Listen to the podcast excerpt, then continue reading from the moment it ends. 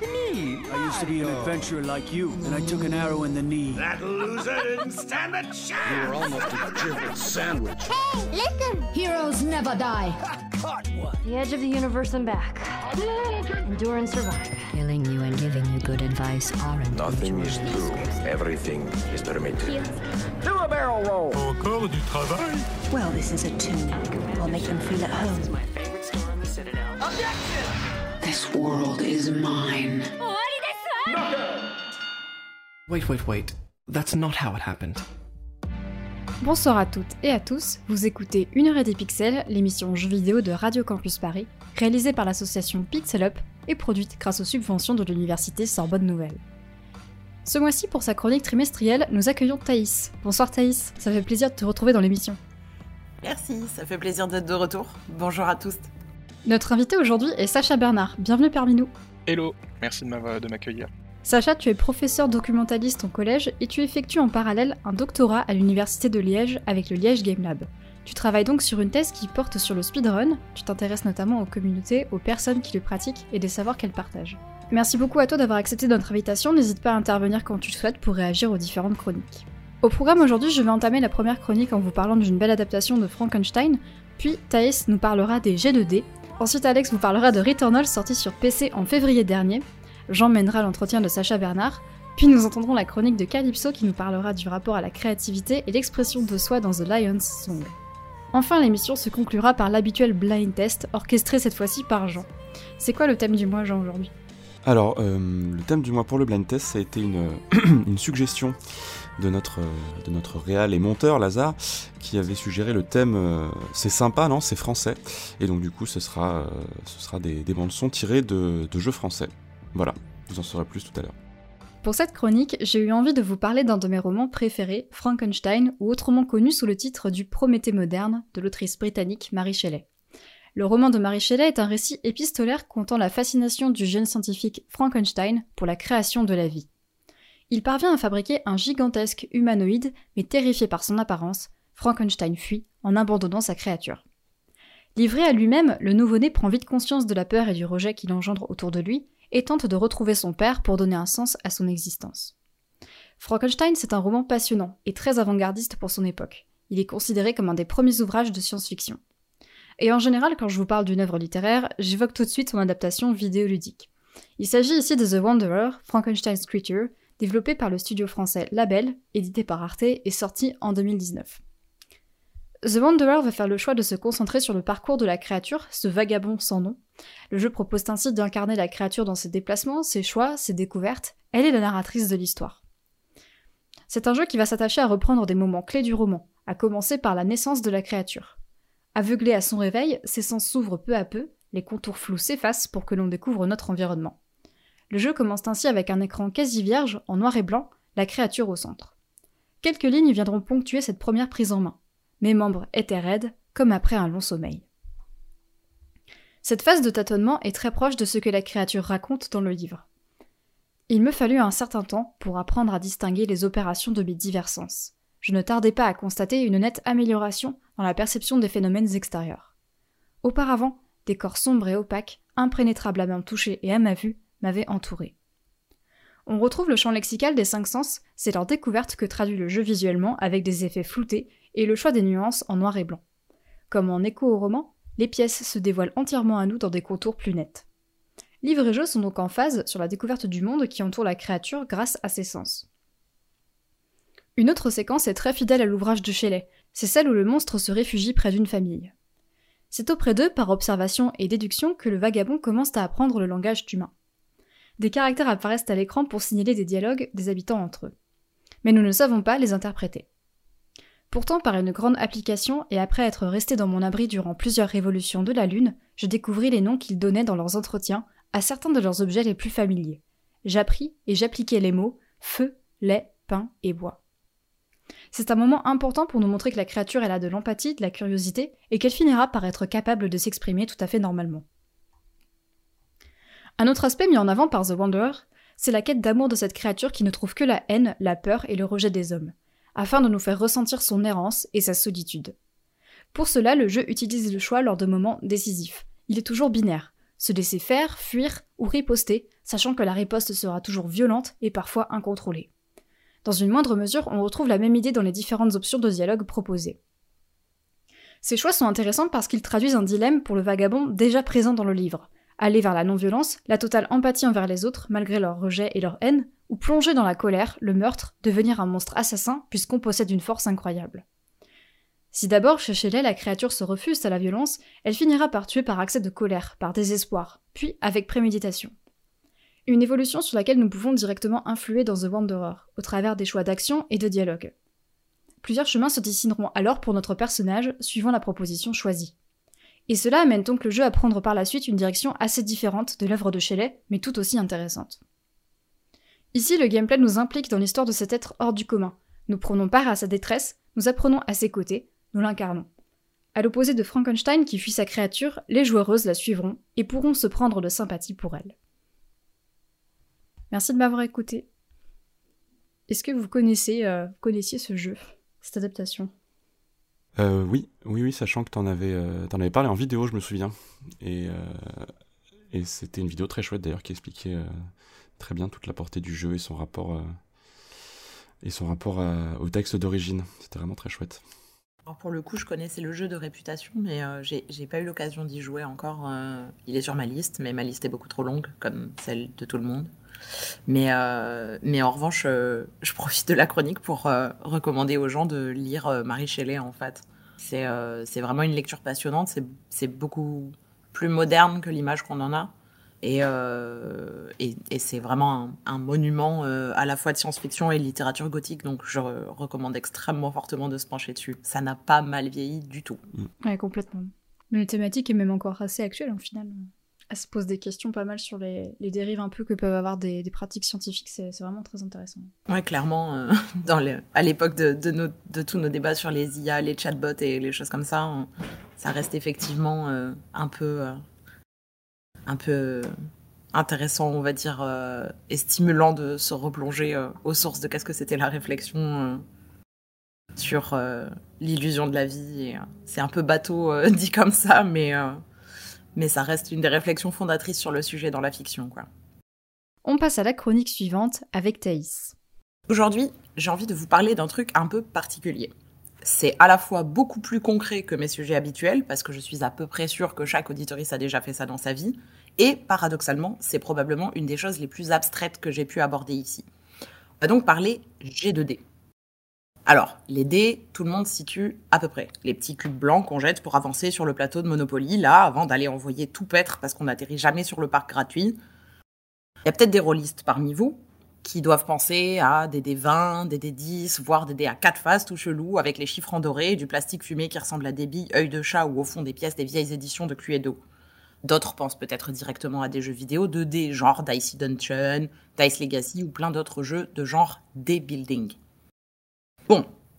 Eh ben moi, quand je pense aux jets de dés, je pense à de gigantesques tableurs et à des générateurs statistiques.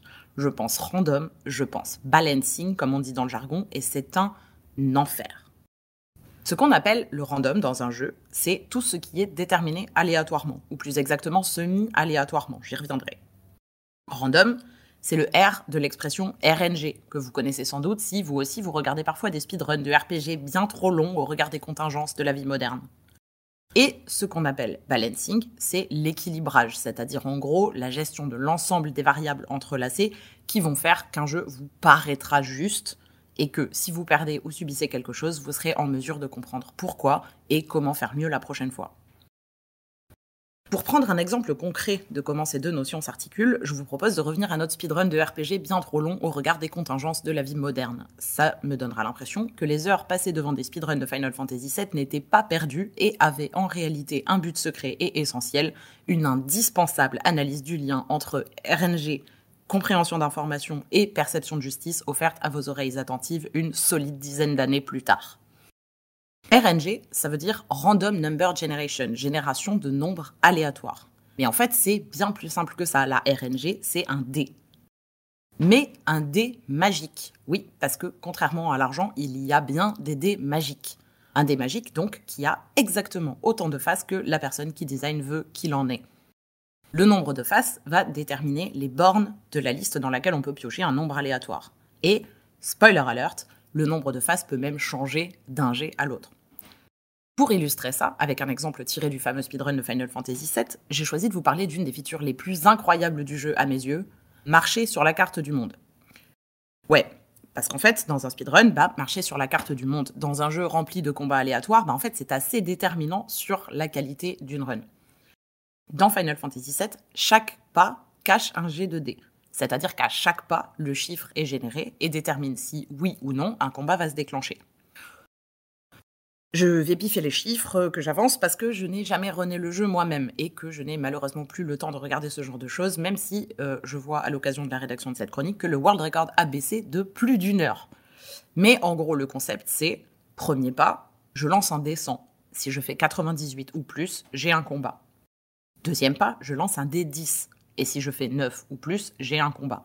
Et ainsi de suite, jusqu'à ce que la probabilité de faire le score déclenchant un combat atteigne 100%. Quand la personne qui run dit qu'elle a de la chance avec la RNG, ça veut dire qu'elle atteint systématiquement le nombre maximum de pas avant qu'un combat ne se déclenche. Il existe aussi des techniques permettant de reset le compteur de pas, mais euh, je ne fais pas une chronique sur le speedrun et, vu notre invité, j'aurais bien trop peur de m'aventurer plus en détail sur ce terrain-là. Mais normalement, vous devez commencer à voir où je veux en venir sur l'articulation entre le random et l'équilibrage et le rapport avec la perception de la difficulté et le sentiment de justice. L'inconvénient majeur d'un dés, que ce soit celui qui fait qu'on rate systématiquement le parc gratuit au Monopoly, ou bien qu'on va se taper 8 combats aléatoires entre Midgar et Calme alors qu'on avait fait notre meilleur segment de tous les temps, c'est qu'il repose sur la chance et bousille potentiellement tous nos espoirs très vite. On n'a pas de moyen concret d'agir dessus, à part tricher, et il peut réellement gâcher notre plaisir. Mais souvenez-vous, il y a environ une minute, une minute trente, je vous disais que le random, c'est tout ce qui est déterminé aléatoirement, ou plutôt semi-aléatoirement. Et oui, parce qu'en fait, le nombre de faces du dé, le nombre de G avant d'atteindre la proba de 100%, ou même l'existence d'une proba de 100%, tout ça est designé. Et à la limite, heureusement, parce que sinon, ça n'aurait rien à voir avec mon travail. Et tout ça est designé avec des buts précis, des intentions de game feel fortes, donc en gros, d'un état émotionnel dans lequel on veut vous soumettre euh, en vous faisant passer un test de random, et ainsi de suite. Quand je parlais des rôlistes au début de la chronique, je mentionnais tout un tas de dés utilisés dans le milieu. Et en fait, les circonstances d'utilisation de chacun de ces dés, bah, ça change drastiquement ce qu'on se sent en capacité de faire, et par conséquent ce qu'on ressent en ratant, et évidemment en réussissant un jet de dés. Et dans un jeu de rôle, le fait de performer physiquement l'action du jet nous-mêmes nous donne toujours une sorte de responsabilité, aussi absurde soit-elle. Mais dans un jeu vidéo, où les dés sont souvent invisibles et les jets cachés aux joueuses, le sentiment d'injustice qu'on ressent quand on perd, parce qu'on n'a pas eu de chance, peut être infiniment plus frustrant. Et en plus, il n'y a même pas de game master humain pour ajuster quand le sort s'acharne. Juste la froideur de la machine qui fait son calcul pépouse sans se préoccuper de frapper une personne à terre. En ce moment, donc, moi, c'est ça que je fais. Pas frapper une personne à terre, bien sûr, mais je design des règles de G de D. Quels dés on jette? Combien? Quels objets peuvent modifier ces jets? Et comment? Comment différencier un jet de dés facile d'un jet difficile? Quelles informations sont utiles aux joueuses et lesquelles sont parasites? Il n'y a aucune bonne réponse universelle à aucune de ces questions. Mais c'est un bon exercice de design de se les poser. La prochaine fois que vous aurez trois hôtels rue de la Paix et que ce sera quand même vous qui tomberez sur la case du parc gratuit, par exemple, ça peut être intéressant de vous demander comment on pourrait faire un poil d'adaptation dynamique de la difficulté. Même si le tirage d'objets est aléatoire dans Mario Kart, on ne tire pas la carapace bleue quand on caracole déjà en tête. Merci de m'avoir écouté. Merci beaucoup pour ta chronique, Thaïs. Oui, si je puis euh, me permettre d'intervenir, c'est vrai que la RNG pour les speedrunners est un, élément assez central. Si elle perd de son ludique, le speedrun va perdre de son intérêt. Il y a des speedruns qui ne se font pas parce que la RNG est beaucoup trop, est beaucoup trop difficile à manipuler pour que ce soit agréable à speedrunner. Au contraire, il y a des jeux où la RNG est complètement manipulable, comme Pokémon par exemple, où là ça devient. la RNG fait partie de l'aspect ludique. Donc voilà, c'était pour rajouter ça. Non, oui, effectivement, tu as tout à fait raison. Et euh, alors, du coup, c'est un, un, peu ce, à quoi je faisais référence quand je parlais de, justement de, des techniques de manipulation de RNG sur le fameux compteur de pas euh, de, Final Fantasy VII. Mais euh, oui, tout à fait. En fait, comme le speedrun de toute façon est une façon alternative de jouer et de reconfigurer les règles et notre rapport avec le jeu, ben en fait, si jamais on laisse des fenêtres d'ouverture pour manipuler la RNG, en fait, elle devient un élément ludique et on déplace justement euh, le challenge qu'elle présente de la notion d'aléatoire à une notion de performer la manipulation de RNG justement. Et donc effectivement, euh, on peut tout à fait se l'approprier et la reconfigurer dans une perspective ludique. Tu fais bien de le mentionner. Si jamais la manipulation de RNG euh, intéresse les auditeurs, ils peuvent aller voir le Too Lasted Speedrun de Monopoly. Et pour se rendre compte vraiment de ce que c'est que de manipuler des jets de dés à l'infini et d'avoir une partie qui se termine extrêmement rapidement dans des conditions qui n'arriveraient qu'une fois sur des milliards de millions, des millions de milliards de possibilités. On passe à la chronique suivante avec Alex qui va nous parler de Returnal. Merci Lys, et ce mois-ci, effectivement, j'avais bien envie de vous parler de Returnal, le dernier jeu de Housemark. Petite anecdote de gamer pour celles et ceux qui ne connaîtraient pas Housemark, essayez de revenir en avril 2011, quand le PSN a été complètement piraté et shut down pendant plusieurs jours. Je ne sais pas pour vous, mais pour moi, 13 ans et gros joueur en ligne de Call of Duty Black Ops, bah, ne pas avoir de PSN pendant une semaine, ça a semblé une éternité. Bref, pour se faire pardonner, Sony avait offert deux jeux au choix dans une liste, et j'avais pris bien sûr l'excellent Burnout Paradise et l'inconnu Dead Nation, un jeu en 3D isométrique où on désingue du zombie. Bah, Dead Nation, c'était Housemark il y a 13 ans. Tout ça pour dire que c'est leur seul jeu qui me semble marquant en presque 30 ans d'existence, mais vu que je n'ai pas joué à leur version téléphone du jeu Le Monde de Narnia, c'est pas encore sûr. Bref, Returnal s'est sorti à la base en tant qu'exclu PS5 en avril 2021, alors que la console était encore complètement introuvable, enfin encore moins qu'aujourd'hui, mais vu que Sony a décidé de sortir une partie de ses exclus sur PC quelques mois ou années après leur sortie console, Returnal est arrivé le 15 février dernier sur la plateforme. Et c'est donc naturellement que j'ai comblé mon besoin de savoir est-ce que c'est vraiment bien? Et euh, ouais, ouais, c'est grave bien en fait. Returnal, c'est un jeu de tir à la troisième personne qui est aussi un roguelike. Et donc déjà deux genres de jeux que j'apprécie beaucoup, avec des niveaux générés aléatoirement. Décidément, encore de la RNG. Bref, on y incarne Selene, une astronaute qui échoue sa navette sur la planète Atropos. Lors de la première visite, ou du moins de notre première visite en tant que joueur, on se retrouve face à face avec un cadavre familier, le nôtre. Puis vient la première mort et la réalisation. Il va falloir compléter le jeu en entier avant de sortir de cette boucle et lever les mystères de cette planète hostile. Parce que oui, Atropos est hostile, au point que votre champ de vision peut vite se transformer en bullet hell. Plutôt en bullet hell, si on en croit la forme des projectiles ennemis. Je n'ai pas encore terminé le jeu, je me suis fait avoir au boss du troisième biome, et depuis je ne l'ai pas relancé pour une raison bien simple. Jouer à Returnal, ça prend du temps. Pour en arriver là, j'ai dû mettre facile 4 heures de jeu sur une unique. Alors oui, on peut quitter en pleine run et revenir au point où on s'était arrêté, mais c'est quand même beaucoup de temps pour un jeu qui, j'imagine, se base, comme beaucoup de rogues, sur le fait de compléter de multiples runs pour en voir la vraie fin. Et malgré ça, je vous conseille quand même de jeter un œil et peut-être une manette à Returnal, un jeu qu'il est sympa, qu'il est beau, mais qu'il est optimisé avec les pieds pour les plus petites configs sur PC. Merci de m'avoir écouté. Merci pour ta chronique Alex et euh, du coup ça me fait plaisir que tu en parles parce que il m'avait fait de l'œil quand il avait quand il était sorti euh, sur PlayStation et j'avais été deg de, voir que c'était une exclue et donc la nouvelle de sa sortie sur PC m'a m'a fait très plaisir. Et donc euh, voilà j'espère juste que du coup il tournera. Si jamais tu dis que c'est un peu c'est un peu gourmand ou en tout cas mal opti j'espère que ça tournera chez moi mais mais voilà en tout cas, voilà, merci pour ce premier, ce premier petit aperçu. Mais ouais, mais je, je t'en prie, mais c'est un peu, c'est un peu tricky euh, en vrai la config euh, sur PC, bah, comme, euh, comme beaucoup de jeux. Euh, mais de ce que j'ai lu après, voilà, avoir joué à une version en 30 FPS du coup, c'est que en gros, faudrait désactiver le ray tracing. Voilà, et ça marcherait tout de suite beaucoup mieux. D'accord. Bon, ça va, si c'est que ça, ça va, un petit sacrifice. Bah ouais, ouais, mais en fait, ce qui me moi, ce qui m'embête, c'est que quand même, euh, mon PC est pas. Euh, c'est pas genre une foudre de guerre euh, incroyable, mais il se défend, quoi. Et quand j'ai lancé le jeu la première fois, il m'a conseillé de le mettre en, en low, en configuration basse, sur, sur les graphismes et tout ça. Et j'étais un peu. J'étais un peu déçu, quoi. Ouais, c'est dommage, surtout que le jeu est quand même. Enfin, j'ai quelques images là, ça a vraiment l'air d'être assez chouette comme univers. Ah, ça, ça reste très beau, hein. même, même en moche, du coup. Mais, mais ouais, ouais, c'est un peu, euh, c'est un peu décevant, bah, surtout pour moi, parce que ça veut dire que je vais devoir changer des trucs dans mon PC. Ça coûte cher. d'être un gamer. Avant de retrouver Sacha pour l'entretien, je vous propose une petite pause musicale puisqu'on écoute Cordova Town composé par Michiru Yamane pour Castlevania Curse of Darkness. Bonne écoute.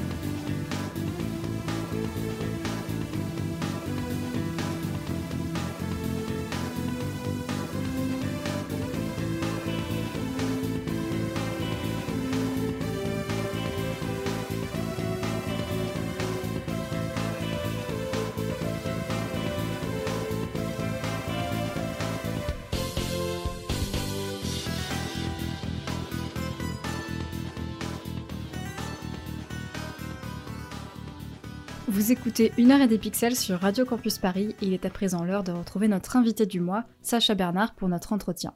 Jean, je te laisse la parole. Merci beaucoup, Lys. Euh, Sacha, euh, rebonsoir. Comme Lys l'a précisé au début de l'émission, tu es professeur documentaliste en collège, en banlieue parisienne, mais surtout, et c'est ce qui nous intéresse dans le contexte euh, de l'émission, tu prépares en parallèle un doctorat à l'Université de Liège au sein du Liège Game Lab. Et ce doctorat porte sur le speedrun. Et ce sera bien évidemment notre, sujet du jour. Alors, euh, le speedrun, c'est pas la première fois qu'on en parle dans l'émission. On avait déjà reçu il y a deux ans de ça euh, Jarmou, célèbre speedrunneuse de Super Mario Kart, on lui fait coucou d'ailleurs, qui nous avait parlé à l'époque de sa pratique Mais aujourd'hui, avec toi, on va essayer de prendre un angle un peu plus large et tenter d'élaborer la pratique, euh, pardon, pas, d'élaborer, mais d'aborder, tenter d'aborder la pratique du speedrun dans une, d'un point de vue plus global, disons. Et pour commencer, histoire qu'on soit tous à la même page, euh, première question, comment définir le speedrun? Pour le, pour le commun des, des, mortels et pour le commun des joueuses et des joueurs, le speedrun, ça revient généralement à finir un jeu le plus vite possible, mais pour le chercheur, pour l'universitaire, qu'est-ce que c'est le speedrun? Est-ce que c'est aussi simple et direct que ça, finir un jeu le plus vite possible? Euh, cette définition, euh, elle est un petit peu euh, restrictive et elle représente plus vraiment une réalité contemporaine d'une pratique. Qui s'est énormément diversifiée avec le temps. Et je pense qu'il y a, pour comprendre un peu ce qu'est le speedrun, je pense qu'il y a trois aspects qui sont qui sont importants. Bon, déjà, je pense qu'on n'est plus dans une optique de terminer forcément un jeu. Euh, mais c'est pas moi qui fais ce choix, hein, c'est le site speedrun.com par exemple, qui est la plateforme où on accueille tous les, tous les classements et tout. Eux, ils vont plutôt parler d'un objectif à atteindre, plutôt que d'utiliser en sémantique terminer un jeu. donc ça, c'est le premier point. Je parlerai plutôt d'un objectif à atteindre au sein d'un jeu vidéo. Ensuite, le deuxième point, c'est l'aspect temporel l'idée qu'il faut être le plus rapide possible. Je pense que ça aussi, c'est un peu. Euh, c'est plus tellement vrai parce que les praticiens, alors certes, il y a les top speedrunners qui vont être, qui vont viser les records du monde, mais il y a aussi les praticiens beaucoup plus, qui vont plutôt s'identifier à leur propre temps et ils vont parler plutôt, ils vont se référer à leur propre temps personnel, ils vont parler de leur, ce ce qu'ils appellent leur PB, donc leur personal best, et quand ils vont publier leur performance sur speedrun.com, ils le font en sachant pertinemment qu'ils n'ont pas du tout le record du monde. Donc je pense que ça aussi, c'est un point qu'il faut prendre en compte. Et le troisième aspect, c'est de dire que la performance a lieu dans un cadre qui est défini par une communauté. Donc cela, c'est quand on est dans un contexte. pour les classements, ça paraît normal que tous les speedrunners aient les mêmes règles pour, speedrunner. Mais on, a aussi des exemples où les praticiens sont en dehors de ces leaderboards et ils vont performer ben, avec leurs propres règles pour leur, plaisir personnel, pour le stream, etc. Et du coup, la définition que moi je donnerais pour essayer de vraiment élargir la pratique, ce serait de dire que le speedrun est une pratique qui consiste à accomplir un objectif au sein d'un jeu vidéo selon un référentiel temporel qui est propre à chaque praticien et dans un cadre qui est défini alors soit par la communauté, soit, par le praticien lui-même ou elle-même. Hmm. En tout cas, la, notion de, la notion de temporalité intervient toujours en revanche. Même si jamais c'est, on vise pas le record, il y a toujours un, bah, un personal best, etc. Le, ça peut pas être juste, euh, comment dire, euh, l'objectif temporel euh, a l'air toujours quand même sous-jacent. Oui, oui, c'est, c'est ce qui distingue les speedruns des superplays. Tu peux, tu peux, tu peux terminer Mario en, en ne récupérant aucune pièce. Euh, si tu n'ajoutes pas un, aspect temporel, tu, on est plutôt sur du superplay, mais à partir du moment où tu mets un, principe temporel, oui, c'est du, c'est du speedrun dans ce cas-là. Hmm. Avant qu'on avant qu'on passe juste à la suite, est-ce que tu pourrais rapidement définir euh, pour celles et ceux qui nous écoutent et qui connaissent pas forcément la notion, la notion de, de superplay? Euh, bah, Superplay, ce serait s'imposer des contraintes pour jouer dans le but de produire une run qui a vraiment un objectif à être spectaculaire ou au-dessus au-dessus de la norme. Mmh. Mais dans, dans laquelle le, le, comment dire, le, paramètre temporel n'a pas forcément d'incidence. Ouais, c'est ça, c'est ça. Ok. Merci beaucoup pour cette précision. donc maintenant qu'on a défini un petit peu plus précisément ce qu'était la discipline du speedrun de manière un peu plus, un peu plus large, j'aimerais qu'on parle un petit peu de son histoire. En gros, quand est-ce que le speedrun fait son apparition? Est-ce qu'il y a eu différentes périodes, différentes phases? Euh, Est-ce qu'il y a eu des moments ou des événements euh, charnières? Ou peut-être même des jeux qui ont représenté un pivot dans l'histoire du, speedrun? Je pense qu'il faut distinguer deux choses. Il y a performer sur un jeu et il y a publier sa performance. Performer dans un contexte ludique, c'est aussi vieux que le ludique en lui-même. Mais inscrire sa performance dans un support de diffusion, et donc en un sens, je dirais, transformer sa performance en information. Là, il faut attendre plutôt le début des années 80. Euh, ce qui ne veut pas dire que dans les années 70, les gens ne speedrunnaient pas, mais c'était pas, c'était pas, on n'estimait pas ça comme une information suffisamment intéressante pour ensuite la diffuser. Donc c'est vraiment au tout début des années 80 qu'on voit émerger les premières traces, et notamment avec le studio Activision, aux États-Unis, qui va aller jusqu'à exploiter cette logique de performance comme une stratégie commerciale en fait. C'est là-dessus qu'ils vont se reposer pour vendre leur jeu. Et pendant peut-être deux ans ou trois ans, ils vont publier en fait des bulletins d'information où à l'intérieur ils vont consacrer un petit encart sur les joueurs qui performent. Donc majoritairement ça va être du sur du high scoring, donc faire le meilleur score. Mais il y a quelques jeux qui prennent en compte un aspect temporel, notamment un jeu comme Dragster, comme Skiing ou comme Grand Prix, donc un jeu de Dragster, de, ski et de Formule 1.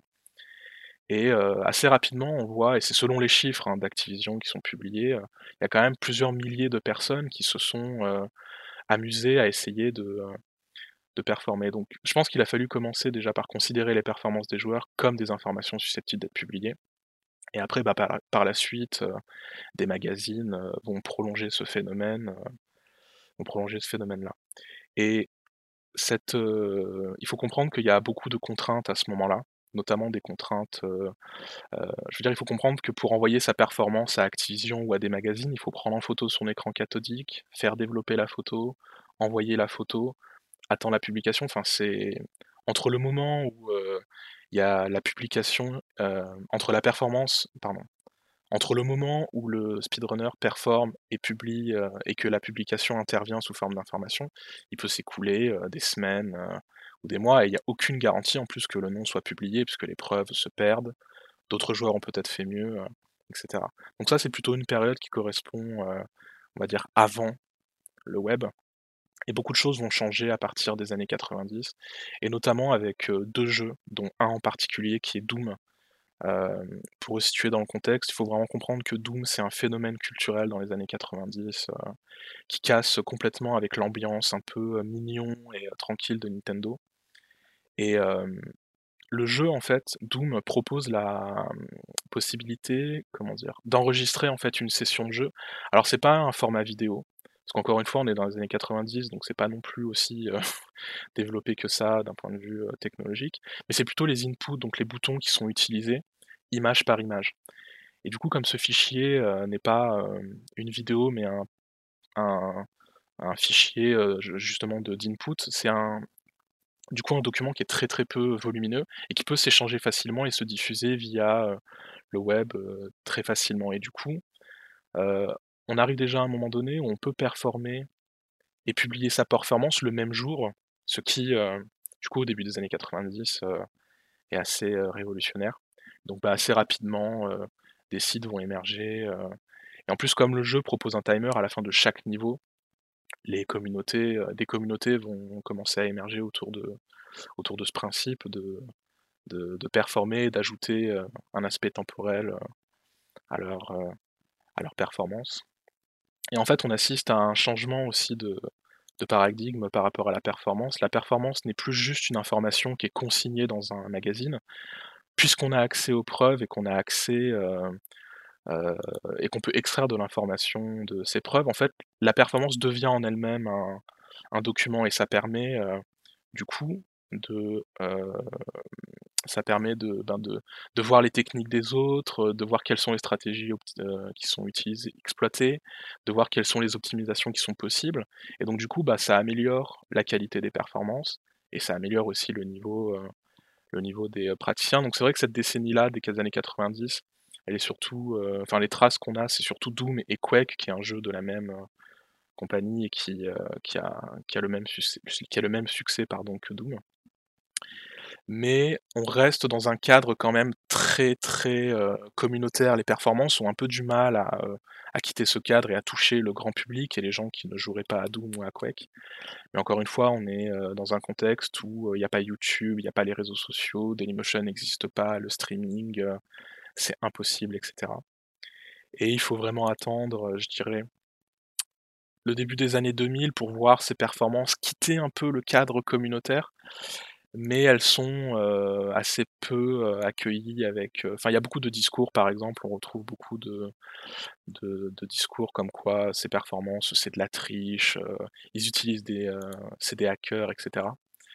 Et bah, après, il faut vraiment attendre le début des années 2010 avec le streaming pour vraiment voir que les speedrunners. Voilà, derrière un speedrun, il y a 100, 200, 300, 400 500 essais, et ce qui du coup fait que tout le processus de production d'un speedrun, de la découverte du jeu à la performance, en fait, désormais euh, est documenté en fait? Les, euh, phases d'expérimentation, les, les, tests sur les routings, les, et tout ça. Donc le streaming a beaucoup rendu ce discours aussi sur la triche largement inaudible, et bah, aujourd'hui avec speedrun.com et Discord, qui permet de centraliser des ressources, c'est un peu les derniers, les derniers on va dire, grosses innovations qu'il y a eu pour le speedrun. Et moi, du coup, l'angle que j'utilise pour, et je terminerai là-dessus, pour raconter cette histoire, c'est plutôt une perspective informationnelle, en fait, où l'accès à l'information est un enjeu crucial et dominant de la pratique. Les communautés, en fait, se construisent autour de la production, de la diffusion, de la réception des informations, et même de leur décodage par le grand public avec le milliard d'exemples qu'on a de vulgarisation de la pratique et la pérennité de ce système représente un enjeu important aujourd'hui pour les communautés qui tendent à le perpétuer. Tu fais une transition parfaite pour la question, ma question suivante, qui était celle de tes recherches, du coup. Euh, pour s'orienter un peu plus précisément sur ton, sur ton travail, puisque comme tu l'as évoqué, du coup, tu t'intéresses pas tant, alors, à la pratique, si, mais pas tant au run en elle-même et aux jeux qui sont runnés, mais surtout, tu t'intéresses à ce qu'il y a, ce qu'il y a autour, à tout ce qui relève de l'échange et de la collaboration entre les runneuses et les, et les runners. Or, l'idée qu'on se fait souvent du speedrun, euh, quand on est un peu extérieur au, à ce milieu, bien sûr, euh, l'idée qu'on s'en fait, c'est celle d'un joueur ou d'une joueuse engagé dans un face-à-face euh, solitaire avec le jeu, et du coup, comment, enfin, la question peut se poser quand tu nous dis, quand tu nous parles de collaboration, on, se dit tiens, quelle est la part en fait de collectif dans cette pratique qui semble à première vue très solitaire? Alors, tu as déjà commencé à donner des éléments de réponse, mais comment s'organisent du coup tous ces comment s'organise et comment ça s'observe tous ces échanges euh, de de, bah, de méthodes, euh, de tips, de trucs, de entre entre runners et, et runneuses? Alors il y a, dans un livre qui a été publié en 2008, si je dis pas de bêtises, et qui s'appelle Playing with Video Games, il y a une citation d'un administrateur d'un site qui était de speedrun et qui disait, donc là j'ouvre les guillemets, c'est quasi systématiquement une seule personne qui va speedrunner un jeu, mais la performance finale appartient en fait à l'ensemble de la communauté car de nombreuses personnes y ont contribué. Et bah, du coup cette citation répond un peu à, la question, mais je vais essayer de développer euh, en disant que ben, l'organisation de la pratique, effectivement, est imprégnée d'une dimension euh, collective. Si tu prends, si on prend par exemple uniquement le processus de production d'un speedrun, il y a tout un travail sur l'organisation des connaissances et leur inscription dans des supports destinés à la diffusion. Ça va être des wikis, des documents sur Google Drive, des échanges sur des serveurs Discord, euh, ça peut être des échanges en messages privés, ce qui après pour moi est un peu difficile à observer parce qu'on est beaucoup sur le web invisible, mais euh, ça c'est un autre problème. Et par exemple, si demain euh, on souhaite speedrunner un jeu sur Mario, sur Zelda, on va bénéficier de 20-25 ans de contenu en fait. Et même si tu souhaites speedrunner un jeu qui est beaucoup plus récent, on va naturellement se diriger vers une communauté des joueurs qui visent en fait le même but et c'est toujours stimulant d'être dans un groupe qui, qui partagent le même objectif, où il y a, où il y a tout à construire aussi. Et je pense qu'au-delà de l'aspect pratique, la part du collectif est très importante pour le, mental des praticiens. C'est une pratique extrêmement chronophage, qui demande beaucoup d'investissement. Et c'est toujours plus agréable d'être dans une communauté euh, bah voilà, bienveillante, collaborative, où tout le monde se tire vers le haut, où les informations euh, circulent. Et dire aussi que le collectif prime sur l'individu, c'est comme le dit, alors ça c'est dans la thèse de Fanny Barnabé, mais elle explique qu'il y a une dilution de la figure d'auteur en fait. Elle compare les let's play et les speedruns, et elle dit que de par leur routing et leur planification, en fait, les speedruns sont extrêmement codifiés par rapport aux let's play. Si tu prends trois let's play de trois streamers différents, ça va vraiment être trois façons de jouer au jeu totalement différentes. Mais si tu prends trois speedruns de trois speedrunners différents sur le même jeu, bah, tu regardes un peu en fait la même chose et du coup, dans un let's play, la personnalité du joueur va beaucoup plus s'exprimer que dans un speedrun, en fait. Euh, les praticiens vont utiliser la même route, c'est les mêmes techniques, c'est les mêmes stratégies, etc. Personne vient avec sa propre route, ses propres techniques, euh, etc. Donc, c'est comme dire qu'en fait, les speedruns, c'est des espèces de partitions musicales, en fait. Et ce qui différencie les praticiens, c'est la manière qu'ils ont de jouer la partition. Est-ce que on, connaît des comment dire euh, Est-ce que l'organisation de ces, communautés euh, peut varier suivant la nature des jeux qui sont speedrunnés? Est-ce qu'il y a des sortes de de, tendances de, de recueil de bonnes pratiques qui sont plus efficaces si on speedrun tel jeu plutôt que tel jeu, je sais pas, est-ce que dans les versus fighting c'est plus simple de, de, de, communiquer et d'échanger avec euh, telle méthode alors que dans les FPS euh, avec telle autre Est-ce qu'il y a est-ce qu'on est qu'on peut sentir des tendances ou globalement ça se passe toujours systématiquement pareil, il y a les mêmes canaux de, de, de, diffusion d'informations, etc., euh, etc. Bah, quand on quand on va par exemple sur speedrun.com et qu'on s'intéresse à un jeu, il y a toujours un petit onglet, ou une petite icône Discord qui, qui dit: «Bah, voilà, si vous souhaitez si jamais ça vous intéresse, si vous voulez en savoir plus, vous pouvez aller sur le Discord» et ça, c'est quelque chose qu'on retrouve pour beaucoup de jeux, en fait. Les informations sont centralisées essentiellement sur, sur Discord et après, ben, chaque communauté mène sa propre politique, de diffusion, mais il y a quand même des principes qui sont, qui sont universels. Le partage de l'information, par exemple, il y a pas a pas de rétention d'informations, en tout cas, si c'est, c'est extrêmement rare ici, mais si c'est le cas, c'est toujours quelque chose qui est extrêmement mal vu. mais après, oui, c'est il y a si les gens souhaitent, s'impliquer dans le speedrun, c'est, Discord, c'est quand même un outil qui paraît indispensable. ou, après, oui, oui, plutôt c'est plutôt ça passe plutôt par Discord, en fait, les ressources, maintenant. T'évoquais euh, du coup la notion, de, enfin, le, la rétention d'informations. C'est ça touche à une question que, enfin, ça, concerne une question que je voulais poser ensuite. Est-ce qu'il n'y a pas, parce que ça, là tu viens de nous, élaborer, enfin nous, pas nous élaborer, mais nous présenter cette dimension très, très, très collective et très collaborative du speedrun. Est-ce qu'il n'y aurait pas une tension entre la, cette nature éminemment collaborative de la pratique euh, et d'un autre côté sa dimension euh, plus compétitive parce que fondamentalement ça reste quand même comment dire le grand public ou les, les gens les gens qui sont pas forcément euh, connaisseurs ou connaisseuses. Quand on dit speedrun on va penser au, au record au classement au leaderboard etc et le ce côté compétitif est peut-être le plus visible pour la pour la plupart des gens. Du coup comment vont se conjuguer ces deux facettes du speedrun collaboration et et compétition. Quand tu, comme tu l'as dit, l'individu s'efface un petit peu derrière sa, performance qui est celle de, tous, mais est-ce qu'il n'y a pas des cas de, je sais pas, de, sur des grands, sur des jeux très célestes speedrunnés, est-ce qu'il n'y a, pas des cas de rivalité quand même de, entre, entre les, les tops d'un leaderboard? Comme, comment, comment ça se conjugue ces deux aspects-là? Euh, J'en parlais avec un, avec un speedrunner il n'y a pas très longtemps. Et en fait, il m'expliquait qu'il faut comprendre que quand on speedrun un jeu et qu'on a le, record du monde ou quoi, en fait, il n'y a rien à gagner à proprement parler. Quand on speedrun, il n'y a pas d'argent à la clé, il n'y a pas d'argent en jeu, ça te rend pas plus célèbre. Il y a une très faible médiatisation euh, de la pratique, euh, ça te permet donc pas de gagner forcément euh, énormément en visibilité. Et donc du coup, par cet aspect, parce que justement, ce côté un peu, enfin, du coup, la compétition reste saine en fait entre les speedrunners, car en fait, ça change rien pour personne que tu aies le world record ou pas.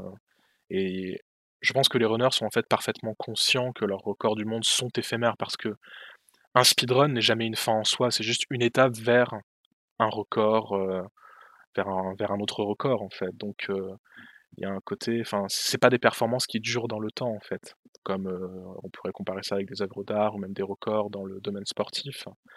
donc en fait, je pense que la nature collaborative de la pratique et sa dimension compétitive en fait se complètent. Plus les membres d'une communauté vont collaborer, bah, plus les techniques vont s'affiner, plus les stratégies vont se perfectionner, et forcément les speedrunners, les speedruns vont gagner en qualité, ce qui va donc nourrir la compétition. Et plus la compétition est importante, plus les temps sont battus, plus les joueurs en fait sont motivés par ce côté collaboratif pour essayer en fait de savoir un peu jusqu'où on peut aller, quel est le plafond de verre, etc. Jusqu'où on peut aller pour jusqu'où on peut casser le jeu en fait. Et je pense que le collaboratif dans ce contexte nourrit le compétitif et le compétitif nourrit le collaboratif, il y des, s'il y a des rivalités, généralement, elles sont très, elles sont, très, très saines et c'est, c'est, plutôt bon enfant. Après, je dis pas qu'il y a pas des communautés, où ça existe pas, hein, mais bon là, c'est plutôt des discours un peu, élitistes et tout, qui qui n'est pas du tout la norme, quand on parle, de speedrun. Il nous reste quelques minutes euh, pour, euh, avant de passer à la seconde partie de l'entretien et j'aimerais qu'on aborde du coup dans ce dernier volet euh, la question des grands événements de, speedrun, ce qu'on appelle les, marathons, du, type GDQ aux États-Unis et Speedon ici en France, qui à l'heure où on enregistre d'ailleurs n'a pas encore commencé, mais c'est pour très bientôt. ces grands rendez-vous du, speedrun ont une dimension politique assez forte, puisque déjà ce sont systématiquement des événements caritatifs, ce qui n'est pas rien, mais ce sont aussi des événements qui mettent euh, vraiment l'accent sur, euh, sur l'inclusivité. Et preuve récente de cette dimension politique des marathons et du speedrun en général, la GDQ a annoncé il y a quelques semaines qu'Hogwarts Legacy et les autres jeux de la licence Harry Potter seraient refusés dans les prochaines éditions de l'événement jusqu'à nouvel ordre. Et ce, bien sûr, pour ne pas promouvoir le travail et par conséquent les discours haineux de l'autre transphobe que je ne citerai pas. Euh, est-ce que ce, ce, genre de décision, euh, aussi forte, parce que c'est quand même une prise de position assez, assez marquée, est-ce que ce genre de décision a déjà été prise par le passé et qu'est-ce qui peut euh, découler de cette prise de position? Comme la GDQ est le marathon quand même le plus important au monde, on peut imaginer que ça va avoir une influence sur, le, sur les autres événements du, même genre, ou en tout cas sur le milieu. Euh, alors je suis déjà très content que le terme euh, employé soit refusé. J'ai beaucoup lu euh, que le GDQ avait banni Hogwarts Legacy, mais GDQ ne bannit rien du tout. C'est pas une fédération de speedrun qui dit comment il faut speedrunner ou quoi. GDQ ne bannit rien du tout. D'ailleurs, ils ont dit que la décision pouvait être amenée à évoluer. Donc ils peuvent accepter, peut-être dans le futur, ils accepteront des runs, mais c'est vrai que pour l'instant, en l'état, ils ont effectivement annoncé que les jeux seraient refusés. il faut comprendre que bah, la GDQ de 2023, cette année, elle aurait dû avoir lieu en Floride, donc elle a eu lieu en janvier ou en février, je sais plus, mais elle aurait dû avoir lieu en Floride et en présentiel. Et GDQ en fait a refusé de tenir cet événement en Floride et a préféré le faire en distanciel, notamment parce que les droits LGBT sont fortement remis en question dans cet État américain et plus globalement euh, euh, aux États-Unis. Et quand on sait en fait que GDQ, euh, donc l'organisation GDQ, est extrêmement inclusive et très LGBT+ friendly, en fait le choix de pas accepter Hogwarts Legacy et les jeux Harry Potter en fait est cohérent avec leur ligne politique, ils s'en cachent pas, c'est complètement assumé et ils font, ils font le juste choix en fait de la, de la tolérance. Et quand on connaît GDQ, c'est en fait c'est tout sauf surprenant. Et je pense que la décision reste assez unique en son genre. J'ai pas souvenir d'autres jeux qui soient sortis très récemment et de très gros jeux qui aient été tout de suite refusés.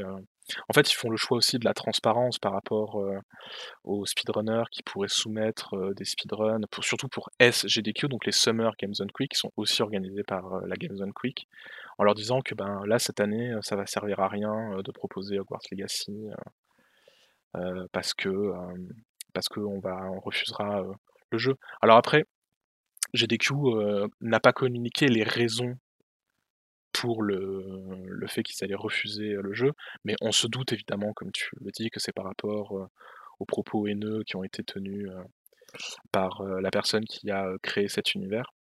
Et du coup, la question pour les autres marathons va forcément se poser, parce que si les soutiens étaient, on va dire, plus ou moins implicites, là, peut-être que, en plus, dans un contexte où notamment les droits des personnes LGBT sont en net recul, etc., il va peut-être falloir que les soutiens deviennent beaucoup plus explicites, en fait. D'autant qu'il y a une communauté LGBT importante au sein du speedrun, et ça paraît normal que quand...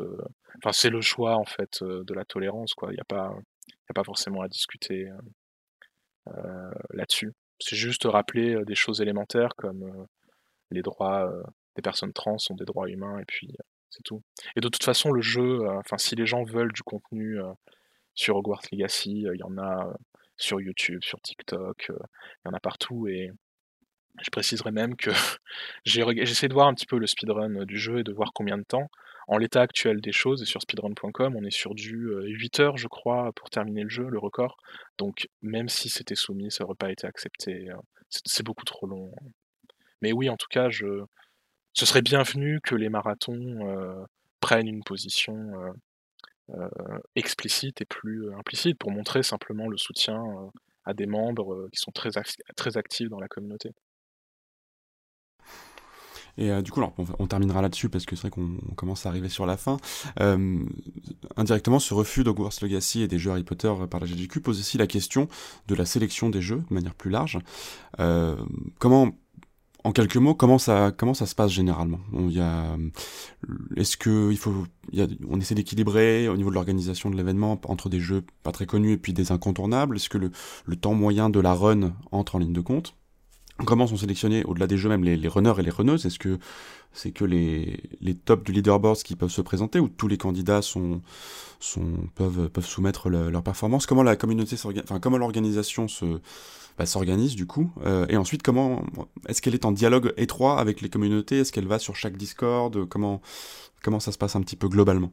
Bah, euh, Globalement, il y a un appel à, il y a un appel à s'inscrire en fait aux inscriptions. Donc les speedrunners vont soumettre leur, euh, leur speedrun. Et puis après il y a tout un travail qui est fait par les par ce qu'on va appeler les reviewers en fait, donc ceux qui vont évaluer les runs. Et le choix après, euh, c'est une question d'équilibre et de rythme en fait. Il y a toute une phase de sélection et le plus gros du débat, c'est quand les runs doivent être sélectionnés c'est de savoir en fait si le speedrun est intéressant ou pas. Est-ce que le speedrun montre des choses? Est-ce que visuellement c'est intéressant Par exemple? Euh, le rythme de la run aussi est un critère de sélection. Est-ce qu'on voit tout le temps la même technique pendant deux heures? Est-ce qu'il y a des moments où il va rien se passer pendant 5, 10, 15 minutes, etc. Donc ça reste des critères qui sont très subjectifs, mais qui montrent aussi que si tous les jeux sont speedrunnables, tous ne sont pas intéressants au même niveau en fait pour certains, ça va être speedrunner un jeu, ça va juste être un let's play en accéléré. D'autres, c'est un tel festival de glitch qu'on se demande à quoi on joue en fait, quel est le jeu speedrunné parce qu'on ne voit rien en fait. Après, dans les runs sélectionnés, les reviewers font vraiment attention à ce que les jeux proposés soient d'une année sur l'autre, que les jeux proposés soient divers et variés en fait l'idée c'est que chaque marathon se différencie par les jeux proposés, sinon si tu as regardé un marathon, tu les as tous vus quoi. Et donc ils font attention à ce qu'il y ait de la plateforme, du RPG, du FPS, de l'action, du shoot 'em up, du triple A comme du jeu indépendant, etc. Et donc après, une fois que ces runs là sont sélectionnés, il y a tout un travail à faire sur le planning et déterminer l'ordre des runs, celles qu'on met au début de l'événement, celles qu'on met à la fin, celles qu'on met à 2h du matin, euh, celles qu'on met à midi, celles qu'on met le matin, enfin, etc. Et on peut imaginer, tu vois, par exemple, que la nuit, euh, les runs sont plutôt chill ou très longues. Euh, en ouverture, on va plutôt privilégier des jeux mignons, on va pas mettre des jeux d'horreur à des heures de grande audience, etc. en fin de marathon, on va mettre des jeux AAA qui vont générer une audience en fait. il faut trouver aussi et faire la part belle à des jeux qui sont plutôt orientés très grand public. Cette année sur Speedon, il y a GeoGuessr et Tetris par exemple, mais ça normalement ça parle à tout le monde, ça parle, y a même à ceux qui connaissent rien au speedrun et se dire ah bah tiens speedrunner GeoGuessr ou Tetris à quoi ça ressemble etc. Donc il y a aussi ce côté-là qu'il faut faut pas négliger. Et du coup je terminerai là-dessus pour je dirais que pour Speedon comme pour Interglitch qui est un autre marathon de speedrun, il y a une volonté de varier les jeux en fait. Ce qui fait vraiment, je trouve, la force de ces événements, c'est la diversité des jeux qui sont speedrunnés. Alors évidemment, tu retrouves des licences d'une année sur l'autre, mais ils essayent de, retrouver trouver un équilibre en fait entre ces jeux qui sont cultes et ces jeux qui sont confidentiels. Le but, c'est de célébrer la grande communauté du speedrun et pas de mettre l'accent sur certaines communautés plus que d'autres en fait. Il y a un souci de représentation et d'accessibilité entre des runs qui sont euh, exceptionnellement spectaculaires et des runs qui sont beaucoup plus euh, chill en fait. Et je pense que c'est important que ces événements gardent cet esprit euh, d'accessibilité, de représentativité, car ce sont essentiellement ces phénomènes de spectacularisation qui amènent de nouvelles personnes à pratiquer ou à s'intéresser la pratique. Merci Sacha pour toutes tes réponses. donc là on arrive à la fin de la première partie de l'entretien. Je vais pouvoir passer le micro aux autres membres de l'équipe pour qu'ils continuent de te questionner, mais avant ça, on va faire une seconde pause musicale. Et tu as choisi pour nous, Sacha, le morceau Ludwig the Holy Blade, composé par Nobuyushi Suzuki pour The Old Hunters, qui est le DLC de Bloodborne. Bonne écoute.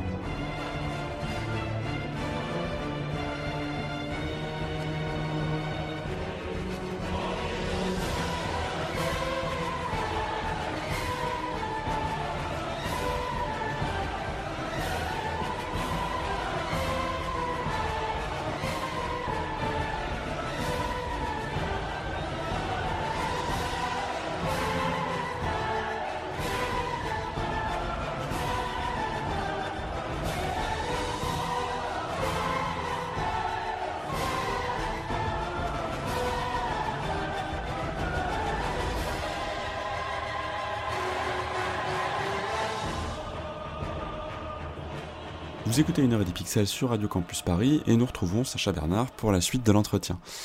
Euh, avant que je cède la, parole aux autres, Sacha, je voudrais te demander... Pardon. avant que je cède la parole aux autres, Sacha, je voudrais te demander si ce choix de musique a un rapport quelconque avec le speedrun ou pas du tout. Est-ce que c'est parce que tu apprécies euh, les speedruns de Bloodborne ou simplement le jeu ou peut-être euh, tout simplement les deux? Les deux. J'aime beaucoup les jeux de From Software, de Demon's Souls jusqu'à Elden Ring. Je pense que Bloodborne est peut-être mon préféré. Et euh, dans cette musique que moi je trouve vraiment euh, très belle et puis même très, euh, très épique, c'est presque un mème dans, quand tu regardes des, des joueurs qui jouent au jeu, ils, vont, ils font exprès par exemple d'éviter les attaques du boss pour que la musique se prolonge en fait presque indéfiniment. Et j'aime beaucoup, oui, regarder des speedruns de Bloodborne parce que moi ça me permet aussi d'apprendre d'apprendre deux trois techniques euh, que je peux essayer de réutiliser quand je joue euh, au jeu euh, quoi donc euh, voilà j'ai fait ce choix parce que j'aime beaucoup les jeux de From Software Bloodborne est peut-être mon jeu préféré de la licence euh, des Soulsborne et euh, je trouve que la musique euh, est vraiment épique Merci. Bon, du coup, je vais laisser maintenant la parole aux, euh, aux autres et je crois que Alexandre voudrait euh, te poser une question. Euh, je, je regardais euh, pas mal il y a, il y a un moment, ouais, il y a un moment, ça doit faire peut-être euh, un an et demi, euh, un speedrunner français qui speedrun euh, énormément euh, Sekiro. Du coup, je me suis notamment mis à Sekiro grâce à lui, enfin grâce à lui, peut-être à cause de lui, je sais pas, vu le temps que ça m'a pris. Et c'est un, un speedrunner qui, par exemple, disait qu'il refusait de mettre ses temps, notamment sur speedrun.com, euh, en parlant de la, gestion qui, lui, lui semblait mauvaise euh, de l'acceptation des temps et des conditions et euh, ce genre de choses. Et du coup, je voulais savoir si tu avais bossé un peu là-dessus, sur la, gestion, parce qu'il me semble que c'est géré par des gens qui speedrun eux-mêmes ou un truc comme ça. J'ai pas, pas vraiment saisi speedrun.com en réalité. Donc voilà, si jamais tu, tu sais. Oui, sur, sur speedrun.com, du coup, les leaderboards sont gérés bah, par des modérateurs qui sont très généralement et très souvent des speedrunners eux-mêmes du jeu, donc ils connaissent euh, le jeu, ils connaissent les règles, etc. Et euh, oui, ça peut arriver que des speedrunners fassent le choix de ne pas euh, de, de, s'affranchir en fait de speedrun.com parce qu'ils ils estiment que certaines règles ne sont pas appropriées. Il y avait eu ce, débat aussi. alors pour Sekiro, je le connais pas trop, mais il y avait ce débat pour Metroid Dread en fait sur les manettes turbo. Est-ce qu'il fallait les accepter Est-ce qu'il fallait pas les accepter? S'il fallait les accepter, c'était avoir un. euh, certains ben, défendaient l'idée que si on acceptait les manettes turbo, il fallait donc racheter une manette, donc c'était pas être au même niveau pour tout le monde, etc. Donc euh, oui, oui, c'est.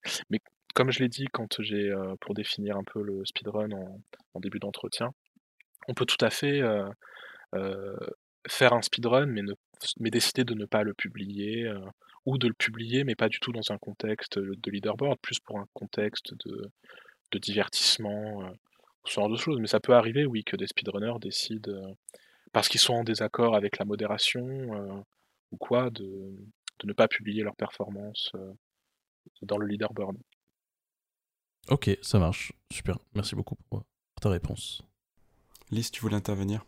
Ouais, c'était pas vraiment une question, c'était déjà merci beaucoup pour toutes tes explications, c'était vraiment très intéressant. Parce que bon, c'est vrai que le, on l'a déjà dit, mais c'est vrai que le speedrun, ça paraît, c'est encore un domaine euh, qui est pas forcément très connu du grand public. Maintenant, si, mais c'était bien d'en apprendre plus. Et puis, euh, on, a, parlé déjà un petit peu de, de speedo. Moi, c'est vraiment ça qui, l'an dernier, qui m'a vraiment refait euh, redécouvrir le speedrun, dont j'avais une image vraiment très.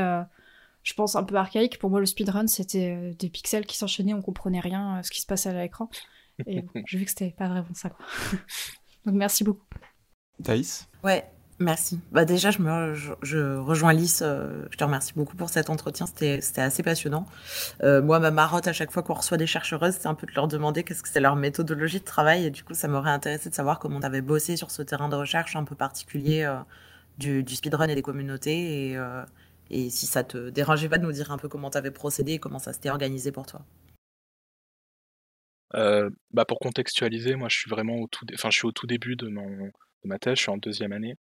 Donc il y a un gros, pour l'instant, travail euh, qui est fait sur, euh, bah, déjà sur la définition de ce qui est vraiment le speedrun pour vraiment cadrer de quoi on parle.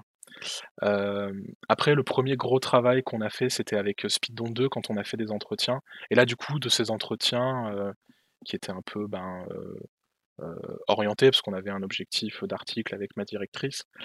Et puis ben, ensuite, ce travail-là que je mène sur l'histoire du speedrun et qui est quasiment bouclé.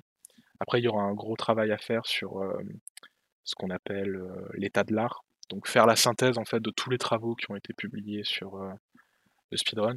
Et après, il va falloir se poser effectivement la question de la méthodologie. Sur, en fait, l'idée c'est d'être sur le terrain en fait. Donc, pour l'instant, c'est en cours d'élaboration. Et c'est le travail que je fais pour l'instant est très très théorique, même si les échanges que j'ai pu avoir avec les praticiens permettent de mettre en lumière certaines choses que, que, que, que je ne soupçonnais pas, mais de toute façon, comme je l'ai dit lors de l'entretien, je crois, euh, sur l'échange des connaissances, la production de ces informations, etc. Euh, ça se fait beaucoup sur le web invisible en fait. Et du coup, le travail qu'on a avec les speedrunners est très précieux parce qu'ils ont des yeux là où nous, euh, on n'en a pas forcément. Donc, donc voilà. Je sais pas si ça répond à la question, mais. Calypso, tu voulais, tu voulais poser une question aussi. Ouais, bah déjà, euh, merci beaucoup Sacha pour, euh, pour cet entretien super riche. Euh, je, voulais, je voulais me demander justement, enfin je voulais me demander, non, ça veut rien dire. Je, me demandais justement, ton sujet, il peut paraître un peu de niche. Est-ce que niveau recherche, tu tu t'y retrouves, niveau ouvrage, article, etc. Ou le cas échéant, comment Comment tu fais Est-ce que tu arrives à faire le pont avec certaines autres thématiques qui s'en rapprochent euh, Et lesquelles du coup? Ben, En termes d'ouvrages, euh, il y a très peu d'ouvrages qui sont consacrés exclusivement euh, à la pratique. Il y a des ouvrages qui vont traiter de la pratique sur, quelques chapitres, mais par exemple un livre qui parle uniquement de speedrun, moi j'en connais qu'un. Il a été écrit par un speedrunner en 2019 et qui est d'ailleurs très très intéressant, qui malheureusement n'a pas été traduit en français. Euh, qui s'appelle Speedrun Science, A Long Guide to Short euh, Playthrough. Donc ça, c'est une source aussi qui est très intéressante parce que c'est les c'est le point de vue d'un praticien, donc euh, c'est une source tout, autant, tout aussi précieuse que si elle avait été écrite par, par, par un chercheur.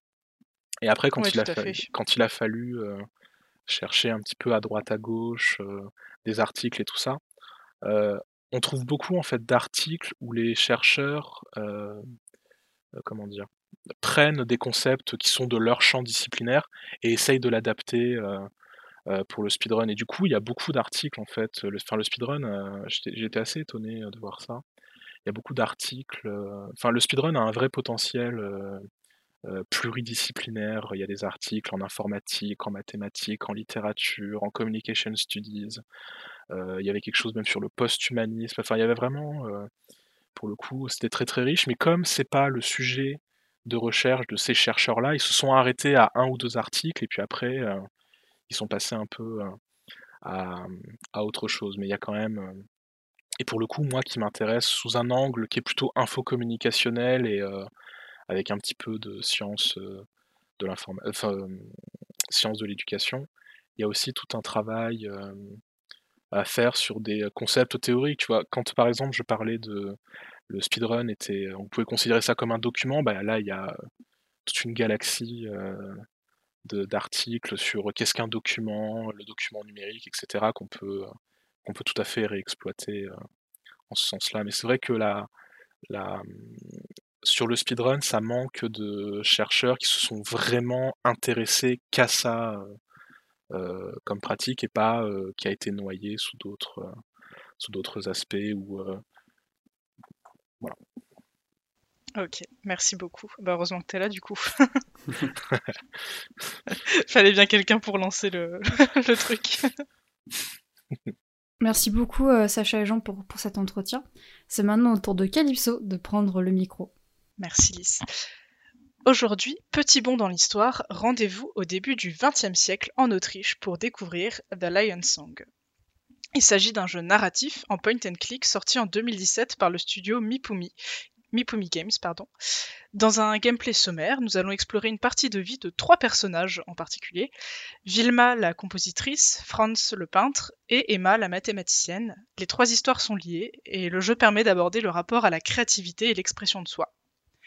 Le premier épisode, avec la compositrice, permet de poser les bases en termes de gameplay, mais donne également le ton du jeu. Vilma est une jeune prodige, adulée par son professeur qui souhaite la hisser au plus haut. N'étant pas prête à porter potentiellement le poids de la célébrité, elle va subir le syndrome de l'imposteur et perdre toute son inspiration. Elle découvre un milieu qui n'est pas le sien, bien qu'il lui permette de s'épanouir dans sa passion. Vilma doit répondre aux attentes de son professeur avec lequel elle entretient une relation ambiguë, ce qui accentue la pression qu'elle porte sur ses épaules. Le jeu construit une dualité avec l'épisode suivant, où l'on suit Franz, jeune peintre qui commence à faire parler de lui. Il souhaite séduire le milieu élitiste qui lui a été ouvert par son grand-père, proche de certains grands noms. Toutefois, notre jeune peintre possède un don, celui de voir les couches de personnalité des gens qu'il rencontre.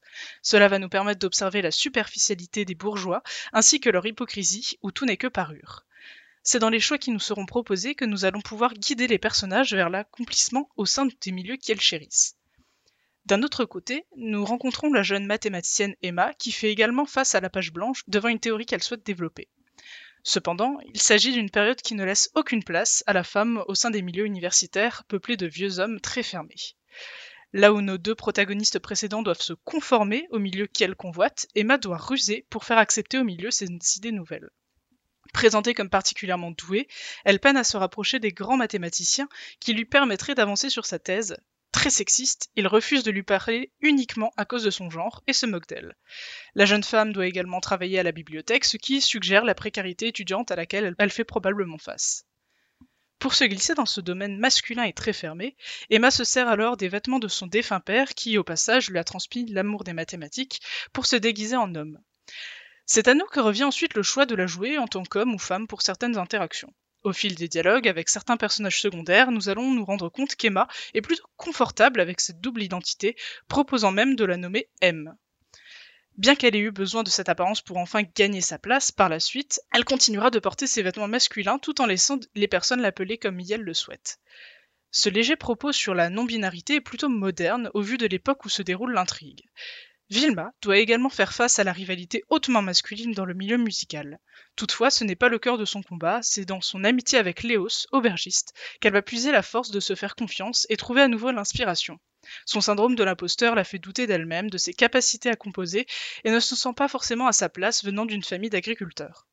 Le jeu présente nos deux artistes comme des personnes ayant du mal à prendre soin d'elle, Vilma négligeant son sommeil et Franz succombant à une lente et pesante dépression, allant jusqu'à lui causer des pertes de connaissances.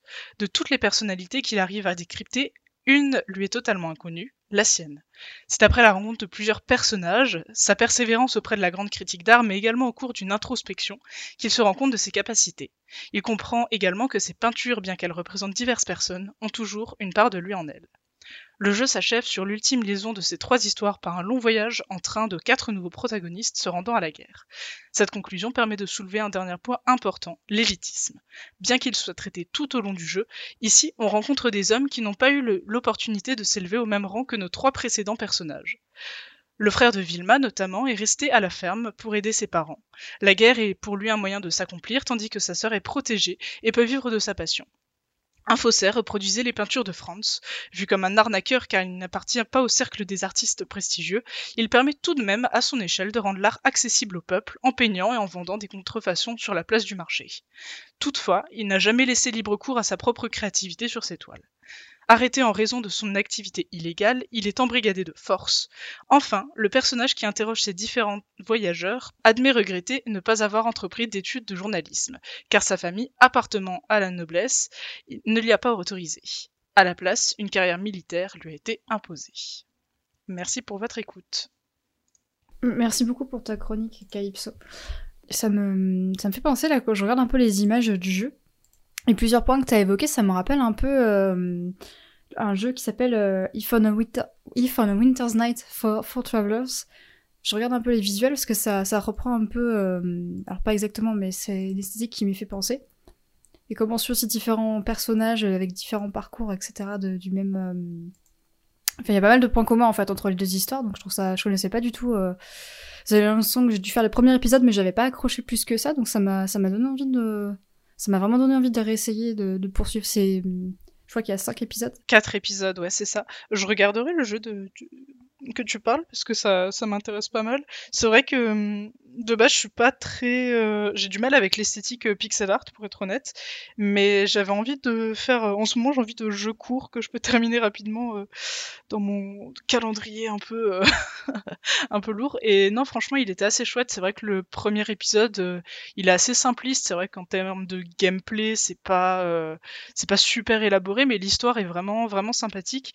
Et, et voilà, tes choix vont impacter un petit peu l'histoire, mais pas non plus. euh, euh, on va dire qu'en fait, l'issue est toujours plus ou moins la même. Euh, Il y a juste quelques petites subtilités que tu vas pouvoir explorer, euh, enfin choisir d'explorer ou non, quoi. Mais je le, je le recommande grandement. Je suis vachement content que tu aies parlé de ce jeu parce que je l'avais découvert dans son premier épisode que Mipumi avait diffusé gratuitement il y a de ça pas mal d'années maintenant, si jamais je dis pas de bêtises. Et mais j'avais jamais, je m'étais jamais lancé ensuite dans les dans les épisodes suivants et du coup tu m'as bien donné envie d'aller d'aller d'aller jeter un œil à tout ça. Donc merci beaucoup et je ne peux qu'abonder dans le sens de Lys qui a qui a mentionné, euh, euh, j'ai oublié le, titre. Euh, Travelers, Winter's, Winter's Night, etc. Je, suis désolé, j'ai plus la, j'ai plus la citation précise, qui est aussi, euh, qui est aussi extrêmement chouette. Ouais, je note pour la, la reco. Je pense que j'essaierai de, de m'y plonger. Mais ouais, ouais, non, franchement, jouez-y, c'est court et c'est sympa, quoi. ah, Elise nous précise que If on a Winter's Night for Travelers est gratuit. Donc, ça on prend. Je, connaissais pas du tout le, jeu et je me demandais, euh, c'est sorti à. Alors tu l'as peut-être dit et je l'ai peut-être raté, mais c'est sorti à quelle époque du coup? Parce que j'ai compris que c'était un épisodique, c'est sorti euh, tout, tout ensemble ou. euh? Non, justement, il me semble que euh, c'est sorti. euh, bah, le premier épisode, je crois qu'il est sorti en 2016, mais grosso modo, tout le jeu est sorti en, en 2017. Et euh, en fait, je l'ai, je l'ai eu parce que il était gratuit sur Epic il y a quelques temps de ça, donc, donc voilà, je l'ai pris. Ok, et, d'accord. et voilà. Ok, bah en tout cas ça a l'air hyper hyper intéressant.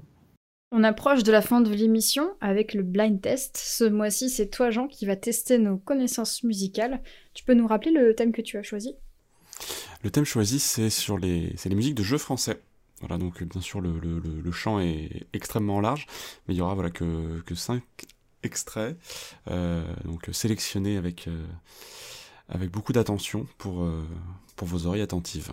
Voilà. Et donc si vous êtes prêts et prêtes, on peut lancer directement le premier, euh, le premier morceau, et on commence par un, par un très grand classique.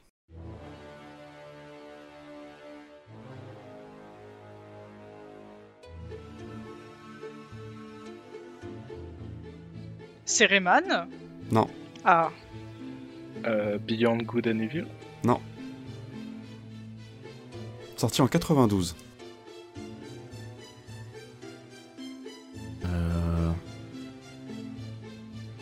Little Big Adventure, c'est français ça Ouais, mais non.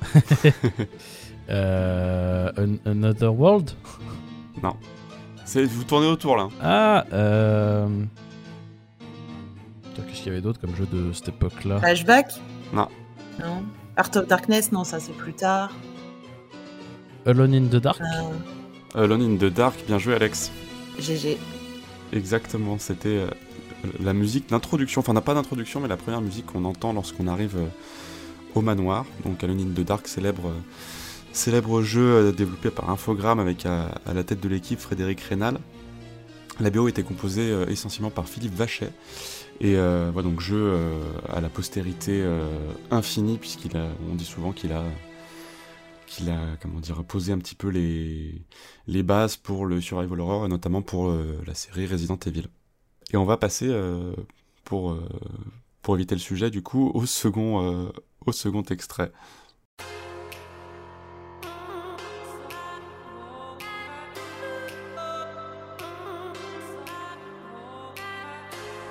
Ah, Ça me dit quelque chose, ça. Hmm. Remember Me Non.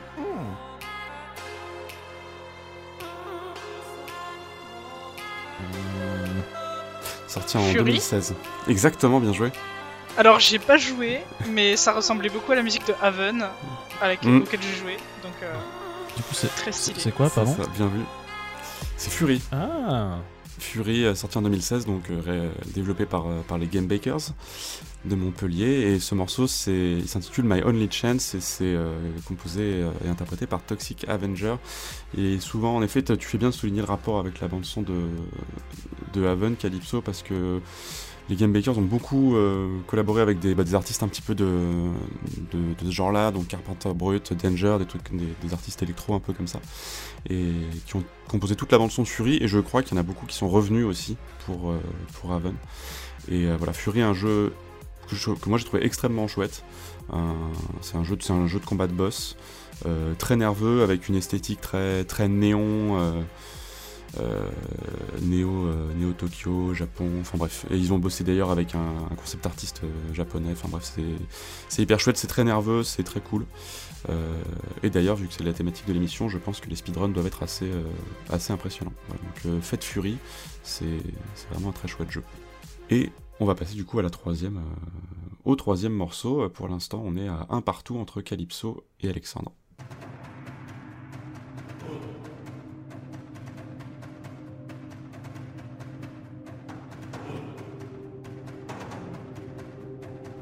Euh... Dark... euh, non, pas Dead Cells. Bien joué. Oh, oh, oh. Très bien joué. En effet, oui, il s'agit de, il s'agit de Dead Cells, euh, donc le jeu de 2018 euh, développé par Motion Twin. Euh, à la bande son, on a Johan Lolan et euh, ce morceau, c'est le, ce morceau qu'on, qui, qui démarque lorsqu'on, lorsqu'on attaque la run. C'est, c'est le premier, donc c'est pour ça que c'est le plus connu et j'ai- c'est pour ça que j'ai- c'est celui que j'ai choisi puisque c'est peut-être le plus emblématique du jeu. Euh, voilà, Dead Cells, un, un roguelike qui s'est beaucoup, beaucoup, euh, enfin, comment dire, qui a beaucoup, beaucoup fait parler de lui. euh, lorsqu'il est sorti parce que c'est vrai qu'il est quand même très chouette. Euh, visuellement, c'est et d'un point de vue du game feel, c'est vraiment incroyable. En revanche, voilà, c'est un jeu qui, moi, je trouve en tout cas, me raconte pas grand chose.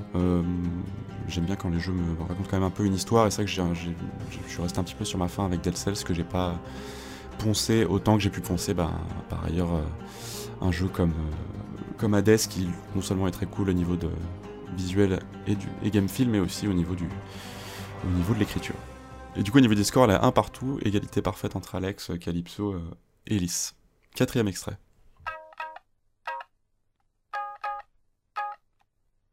Beyond Good and Evil. Oh là là. C'est le garage Mama. Ouais.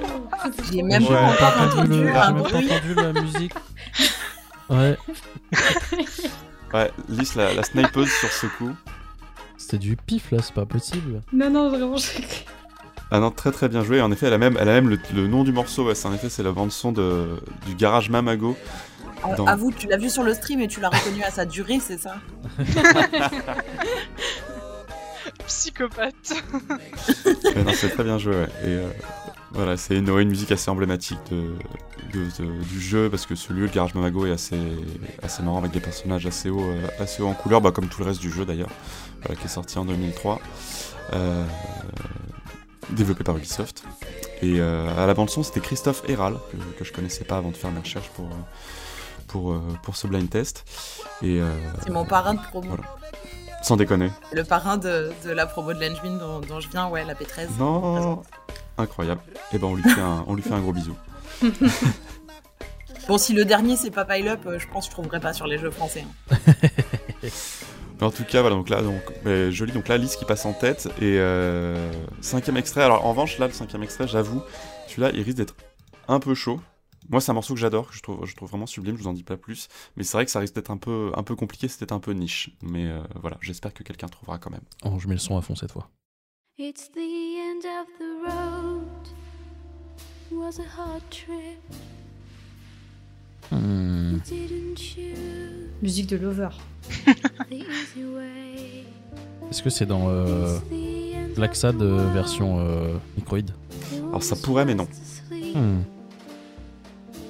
Est-ce que c'est genre dans Siberia? Non, c'est c'est pas mal, tes, les, comment dire, les, tes, tes, tes guesses sont pas mal, mais c'est pas ça. Ouais, c'est juste à ça que ça me fait penser, mais. euh, Night Call. Comment tu as dit? Night Call. Ah, bien, bien vu aussi, mais c'est pas ça non plus. Bah là, j'ai peut-être vu un peu, un peu tendu. Tu nous surestimes à 100%, Jean. Non, bah non, et, j'ai- et tous les quatre premiers, tout le monde a trouvé. hein. C'est vrai. Euh, non, là, c'est un, c'est un morceau qui, qui vient d'un. Alors, c'est un tout petit jeu, bien moins connu que les, quatre précédents. C'est un jeu qui s'appelle Event Zero, qui est sorti en 2016, euh, développé par euh, Ocelot Society. Et le morceau s'appelle Hey Judy, composé par Julie Roberts et Camille Giraudot. Euh, Event Zero, si jamais vous en avez pas entendu parler, c'est un jeu qui vient à l'origine d'un projet étudiant, mais qui ensuite a été euh, commercialisé, euh, édité, etc. Euh, dans lequel on joue un- une sorte de naufragé de l'espace euh, qui débarque, enfin qui arrive à trouver une sorte de grosse station spatiale un peu abandonnée et qui va euh, pouvoir y entrer, découvrir ce qui s'est passé dans cette station et surtout communiquer avec l'intelligence artificielle du vaisseau par le biais du clavier. Et c'est ça qui était assez novateur pour, euh, pour ce jeu, c'est qu'on on, vraiment on rentrait en, anglais uniquement, mais euh, on tapait vraiment au clavier et on discutait avec l'intelligence artificielle dans le vaisseau pour pouvoir bah, accomplir des actions, obtenir des informations, ouvrir des portes, etc. Et une relation se nouait avec, avec cet ordinateur de bord. Et euh, c'était un jeu très chouette et cette musique ouvrait le, ouvrait le, ouvrait le jeu. Euh, une ouverture qui, clairement, ils avaient beaucoup aimé euh, Firewatch chez Ocelot Society parce que c'était une sorte de, voilà, de, d'écran avec la station spatiale qui grossissait tout doucement. Et là, il y avait des écritures. Euh, Enfin, le, comment dire, l'histoire du jeu nous était racontée sous la forme euh, de texte et on avait deux trois choix à faire un peu comme au début de, Firewatch avant de commencer vraiment le, jeu. Et voilà, donc du coup, désolé pour ce, dernier morceau, peut-être un petit peu, euh, un petit peu sévère. Moi, je sais qu'il m'avait beaucoup, beaucoup plu, et du coup, je me suis dit que je pouvais peut-être vous le faire découvrir et vous faire découvrir le jeu aussi, euh, si jamais il vous intéresse. Il est pas très long, vu que c'était quand même, euh, on est d'accord que les jeux courts c'est quand même chouette. Donc n'hésitez pas à, à y, jeter un œil. Et, euh, et du coup, félicitations Alice qui remporte euh, le, blind test avec deux points devant euh, Calypso et Alexandre avec un point et devant le reste des, des mortels qui n'ont pas gagné de points. Merci beaucoup. Merci beaucoup pour le blind test, Jean. Vous avez écouté Une heure et des pixels, une émission réalisée par l'association Pixel Up et produite grâce aux subventions de l'université Sorbonne Nouvelle. Merci à Vincent qui est en charge de la sélection des morceaux des intermèdes musicaux. Un grand merci à Lazare qui est à la technique et à la réalisation. Et bien sûr, merci à Sacha pour l'entretien de cet épisode. On se retrouve le mois prochain pour une nouvelle émission. En attendant, vous pouvez nous retrouver sur toutes vos plateformes de podcast préférées. D'ici là, prenez soin de vous, on se quitte sur le thème principal de Hearthstone composé par Peter McConnell.